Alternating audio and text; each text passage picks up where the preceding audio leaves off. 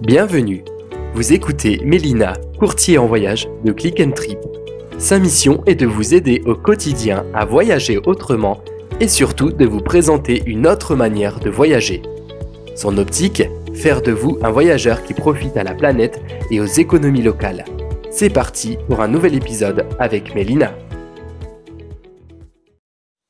Alors bonjour à toi très cher voyageur, c'est Mélina et c'est un plaisir de te retrouver aujourd'hui dans ce 31e épisode.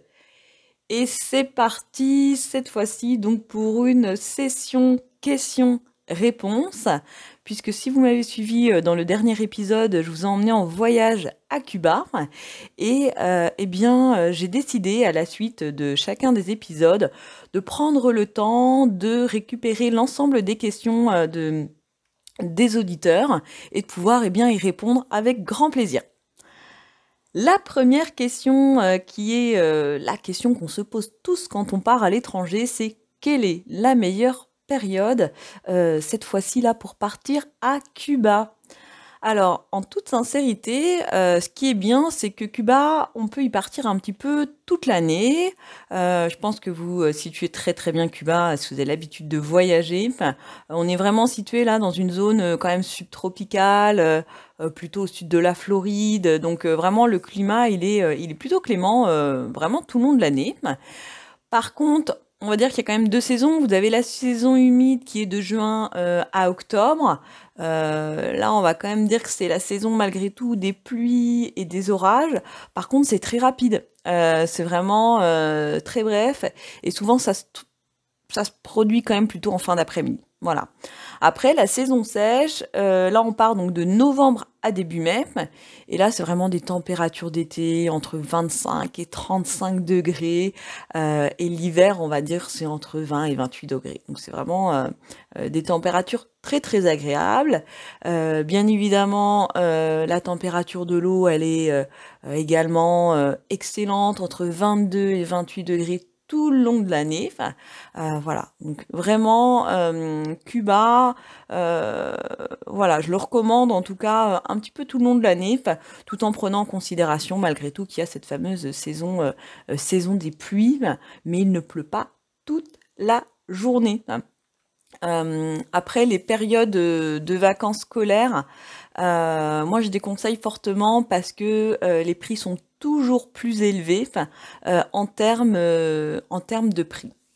Voilà pour, euh, pour la réponse concernant la meilleure période pour partir à Cuba. Et on entame donc avec la deuxième question, qui est une question extrêmement pertinente. On a beaucoup d'échos sur certaines destinations et entre autres également sur Cuba. Et donc la question, y a-t-il des problèmes de sécurité à Cuba Alors c'est une très bonne question. Hein, euh, aujourd'hui, Cuba, en toute sincérité, c'est quand même un pays euh, tranquille pour, euh, pour les voyageurs.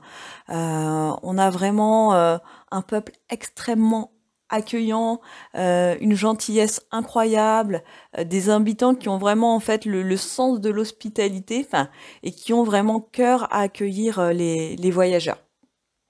donc vraiment, je voudrais vous dire que vous pouvez vraiment voyager en toute quiétude euh, à Cuba. Et en plus, pour la petite info, vous avez une police euh, touristique, euh, voilà, qui est là, voilà, pour vous aider ou prévenir les vols. donc vraiment, tout a été organisé sur place pour accueillir les voyageurs dans les dans les meilleures meilleures conditions.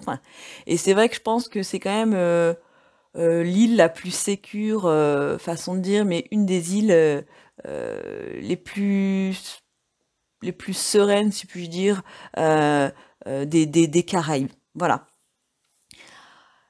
Quand on part, bien évidemment, euh, on se retrouve avec une question euh, qui est les, formalités pour entrer, eh bien évidemment, là sur le territoire cubain. Euh, alors pour entrer à Cuba, c'est assez spécifique, donc vous avez toujours cette histoire de passeport en cours de validité, bien évidemment, enfin, comme sur beaucoup de destinations également hors Europe. Euh, donc passeport en cours de validité euh, six mois après euh, la date de, de retour, de départ, pardon. concernant la carte également, donc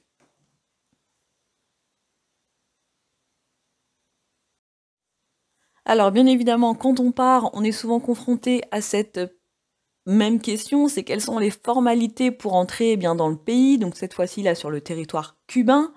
Alors, pour entrer sur le territoire cubain, c'est euh, un petit peu plus complexe que sur certaines autres destinations des Caraïbes. Alors, il vous faut bien évidemment un passeport en cours de validité.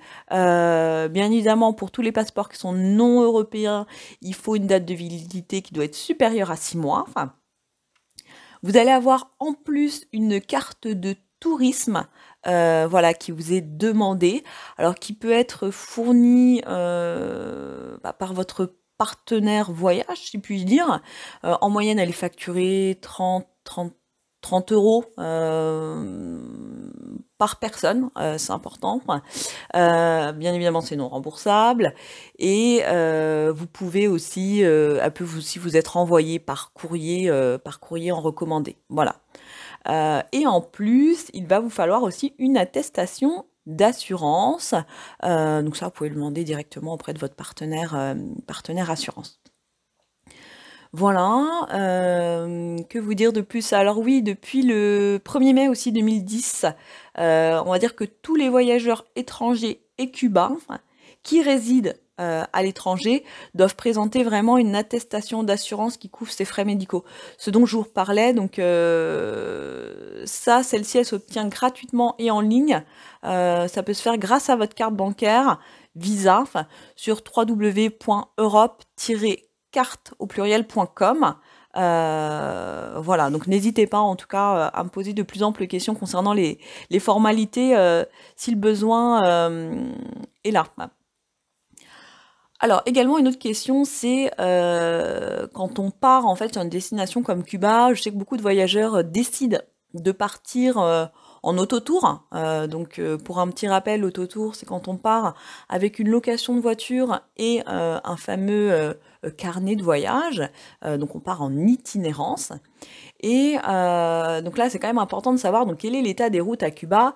Donc il faut savoir que les routes sont goudronnées, hein, euh, bien évidemment. À Cuba, on n'est pas sur des chemins, euh, en tout cas sur les routes principales, bien évidemment. Vous avez à peu près 14 000 km de routes goudronnées.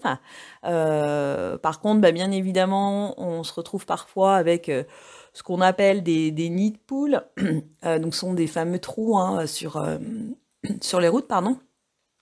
Et c'est vrai que bon, ça peut quand même euh, surprendre euh, quand on n'a pas l'habitude de rouler euh, sur des routes comme celle-ci. Surtout que voilà, notre réseau routier, en tout cas en France, est plutôt, plutôt excellent.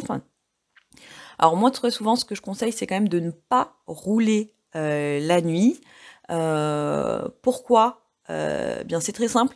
C'est vrai que vous allez avoir la nuit bah, des vélos, des chars à bœufs, et bien évidemment, ce sont bien ce sont en général des, moyens de locomotion bah, qui ne sont pas du tout éclairés. donc attention, évitez quand même de rouler, euh, de rouler la nuit. En plus, euh, la signalisation n'est pas la même euh, qu'en France, elle est quand même plutôt sommaire. Donc il est quand même toujours plus agréable de rouler voilà, en plein jour.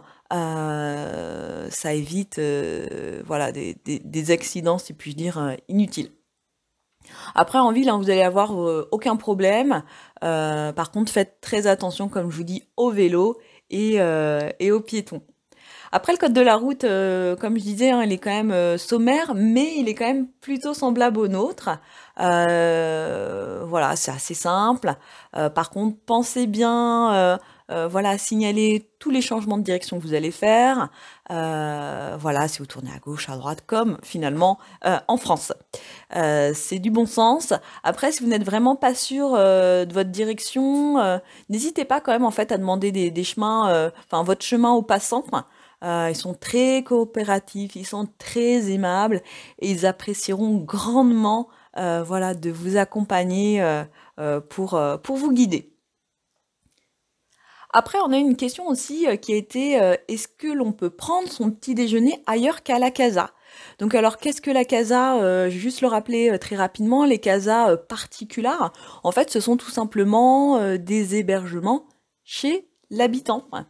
Et donc il n'y a vraiment pas d'obligation hein, de prendre son petit déjeuner à la casa, mais en toute sincérité, Personnellement, je ne trouve pas d'intérêt d'aller manger à l'extérieur, en tout cas le petit déjeuner à l'extérieur de la casa particulière. pourquoi? Bah, C'est très simple. Hein, les petits déjeuners bah, dans les casas sont quand même très copieux. Vous allez avoir du café, du thé, des œufs, des gâteaux, du jus de fruits, de la confiture, et j'en passe, du beurre. Enfin, c'est vraiment extrêmement copieux. Euh, et c'est vrai qu'en dehors, euh, au final, parce que les casas particulières, euh, ça vous permet de vous trouver dans des secteurs un petit peu hors des sentiers battus. Et au final, en dehors, je vois pas l'intérêt parce que vous allez vous retrouver avec des pizzas un petit peu dégoulinantes de, graisse, avec quelques fruits, mais ça va pas être exceptionnel. Et franchement, en termes de prix, il n'y a aucun intérêt que d'aller manger à l'extérieur de la casa. Donc voilà mon point de vue. Euh, également une autre question qui m'a été posée, c'est où changer son argent euh, à Cuba? Alors, en toute sincérité, euh, le taux de change à l'aéroport est quand même plus élevé dans une banque en ville. Euh, mais je pense que bien évidemment, ça vous en doutez si vous avez l'habitude de voyager. C'est un petit peu comme sur toutes les destinations. Quand vous partez, en fait, euh, la première facilité, c'est directement à l'aéroport. Donc j'ai envie de vous dire, euh, le mieux, ce, ça quand même dans des banques dans les villes. Euh, après, le taux, on va dire, il est quand même plutôt variable en fonction du cours du dollar, mais euh, voilà, le taux de change est quand même le même dans les, dans les bureaux euh, de, tout le pays à, Cuba. après, je connais pas exactement le taux de prélèvement qu'il y a, mais en, en général, c'est 10% qui est, qui est ajouté. en moyenne. Après, la solution, ça va être aussi de changer une cinquantaine d'euros à l'arrivée, vraiment à l'aéroport parce que c'est pratique, euh, pour payer par exemple le taxi euh, euh, ou voilà avec peu de monnaie le lendemain si vous avez besoin de quelque chose, c'est quand même pratique. Et après, une fois que vous avez pris le minimum à l'aéroport, cette fois-ci, là, vous pouvez en fait bah, directement avec votre guide, bah, peut-être, en tout cas si vous en avez un, je vous le conseille, c'est bah, de vous rediriger dans des banques, dans les banques du, du pays. Voilà un petit peu sur euh, le taux de change et où changer euh, son argent euh, à Cuba. Enfin, il faut savoir qu'il y a deux monnaies à Cuba. voilà, vous avez le peso convertible et le peso cubain. Enfin, enfin trois et même le dollar. Donc vous avez quand même en principe la monnaie bah, du voyageur et la monnaie et la monnaie locale. Quand on parle aussi, euh, je rebondis aussi sur les formalités, euh, les formalités euh, d'entrée dans le pays. sur la carte de séjour touristique, vous avez quand même une durée, une durée limitée. Voilà, je crois qu'on n'excède pas 90 jours à revérifier à la date euh, où vous partirez. mais voilà, vous n'avez pas la possibilité de, rester en tout cas sur une durée limitée, bien évidemment, dans le pays. Ce qui reste totalement logique quand on part sur l'idée d'un voyage. Voilà, donc j'ai souhaité vraiment en fait balayer les, questions qui me semblent les plus pertinente, bien évidemment en fonction euh, et bien évidemment de, votre road trip, euh, de votre voyage, euh, vous aurez sûrement d'autres questions. Donc n'hésitez pas à me les poser soit par message privé ou bien directement en bas, juste en dessous dans les commentaires. Je vous remercie euh, bah, de m'avoir suivi euh, dans ce nouvel épisode. Je vous donne rendez-vous euh, bah, dans un prochain podcast et je vous remercie. À bientôt.